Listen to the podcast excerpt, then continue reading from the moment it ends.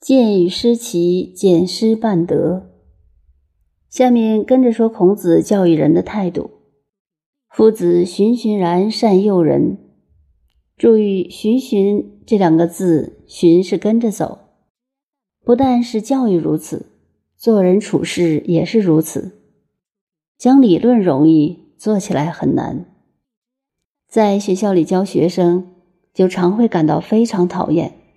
有时心里会想：“你还没有懂，真蠢。”当我们有了这个心理的时候，马上感觉自己到底不是孔子。颜回这里说，孔子对学生不会发这种脾气，循循然善诱人。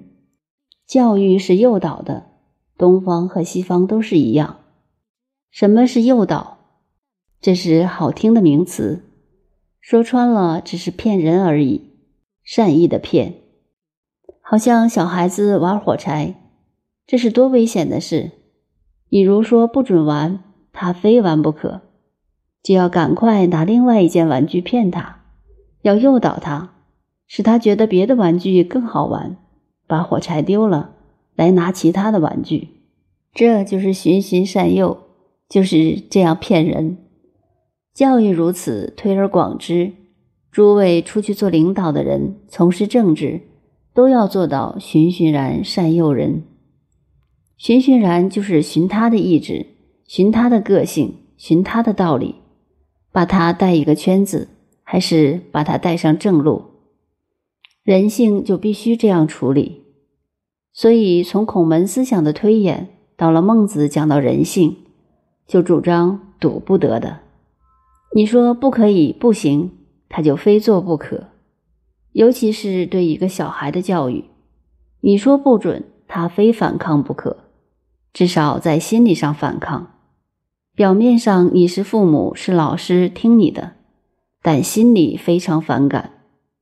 从心理学来看，就指这一点反感，慢慢积累起来，到最后他对一切事物都有了反抗性的习惯了。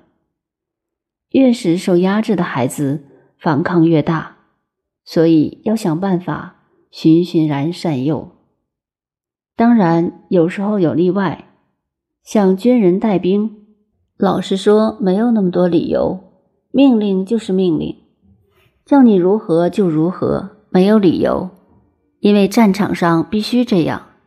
也就是孔子说的“民可使由之，不可使知之”。平常的教育则还是要循循然善诱人。相对年轻人，有一件事就感觉得到：有些书越禁止，他越偷偷的看。所以循循善诱是一个原则，方法怎样运用，则和用兵一样，运用之妙存乎一心。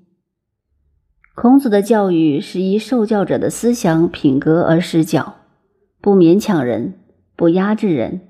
不挡住人，把门打开给他看，诱导他进去。但用什么诱导他呢？用什么骗他呢？博我以文，约我以礼。所谓人文的学问，就是这两句话。什么是博我以文？就是知识要渊博。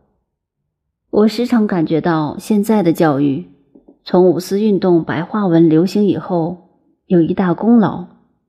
知识普及了，现在的青年知识渊博了，这就是博我以文。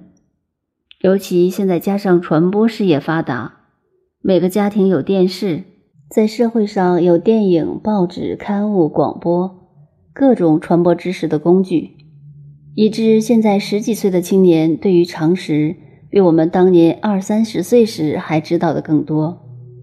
当年我们书是读得多。对于普通知识还是傻傻的，乡下出来看到飞机、轮船，还叫飞轮机、火轮船。现在七八岁的孩子都知道太空了，可是知识越渊博，学问越没有了，缺乏了下面“约我以礼”的涵养。我们要了解“博我以文”的“文”，并不限于文字，而包括了一切知识。知识要渊博。但知识越渊博的人，思想越没有中心。所以中国政治在过去领导上有一个秘密，当然，这在历史上不会写出来。任何一个皇帝成功了，都不会传给徒弟的。这秘密是什么呢？他尽管采用知识多的人、渊博的人，而真守成的干部是找老师而学识不多的人，他稳得住。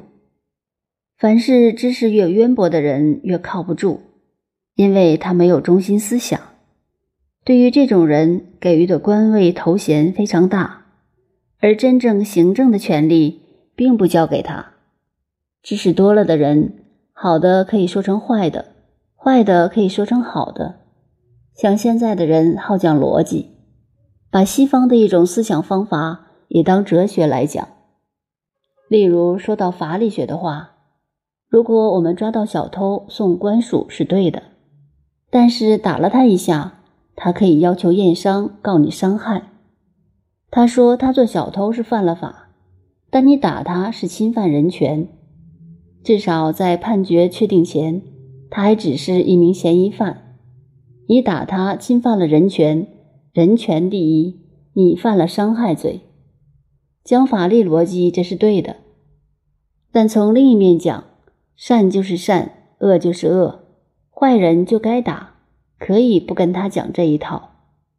这就是说，死守逻辑的坏处，也就是说，仅仅是博我以文的流弊。以下面这句“约我以礼”来救这个流弊，就对了。知识要渊博，思想要有原则，走一个专精的道路，做人处事要保持文化思想的中性精神。这是颜回第二点说到孔子教育他的方法，也可以说是他的心得。第三点，他说自己受孔子教育，大有欲罢不能之感。他说有时候自己想想算了，不再研究了，可是却像谈恋爱一样。藕断丝连，总摆不下来。季节无才，如有所立卓耳。颜回说他自己尽所有的才能、力量跟他学，然后感觉到很不错、很成功，好像自己建立了一个东西，自己觉得卓尔站起来了，可以不靠孔子，不依赖老师了，好像行了。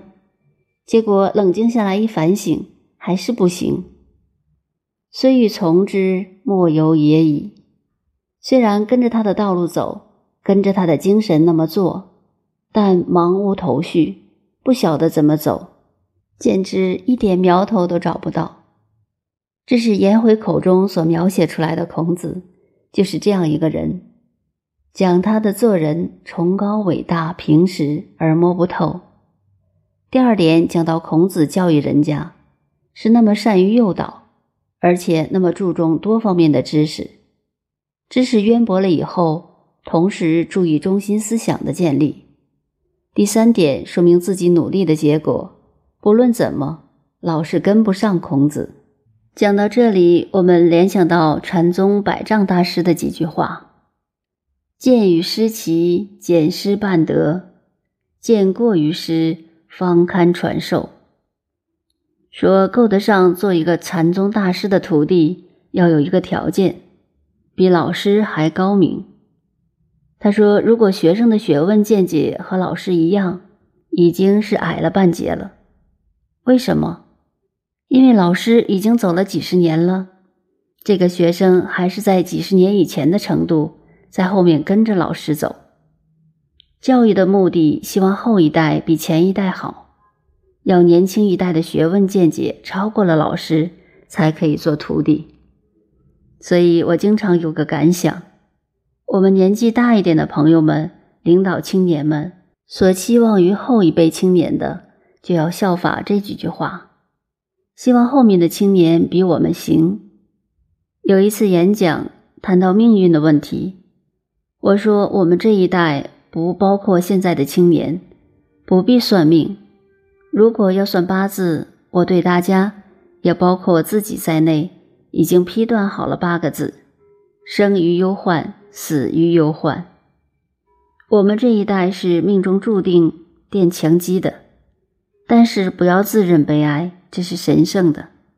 一个建筑物基础不稳固就不好。所以，我们这一代要认清楚，是未来一代的基础，自己要建立的稳固，同时希望后一代要胜过于我们，见解学识都超过我们，这是我们国家民族所最值得心庆的事。如果现在发现不及我们，这有什么用？要现在超过了我们。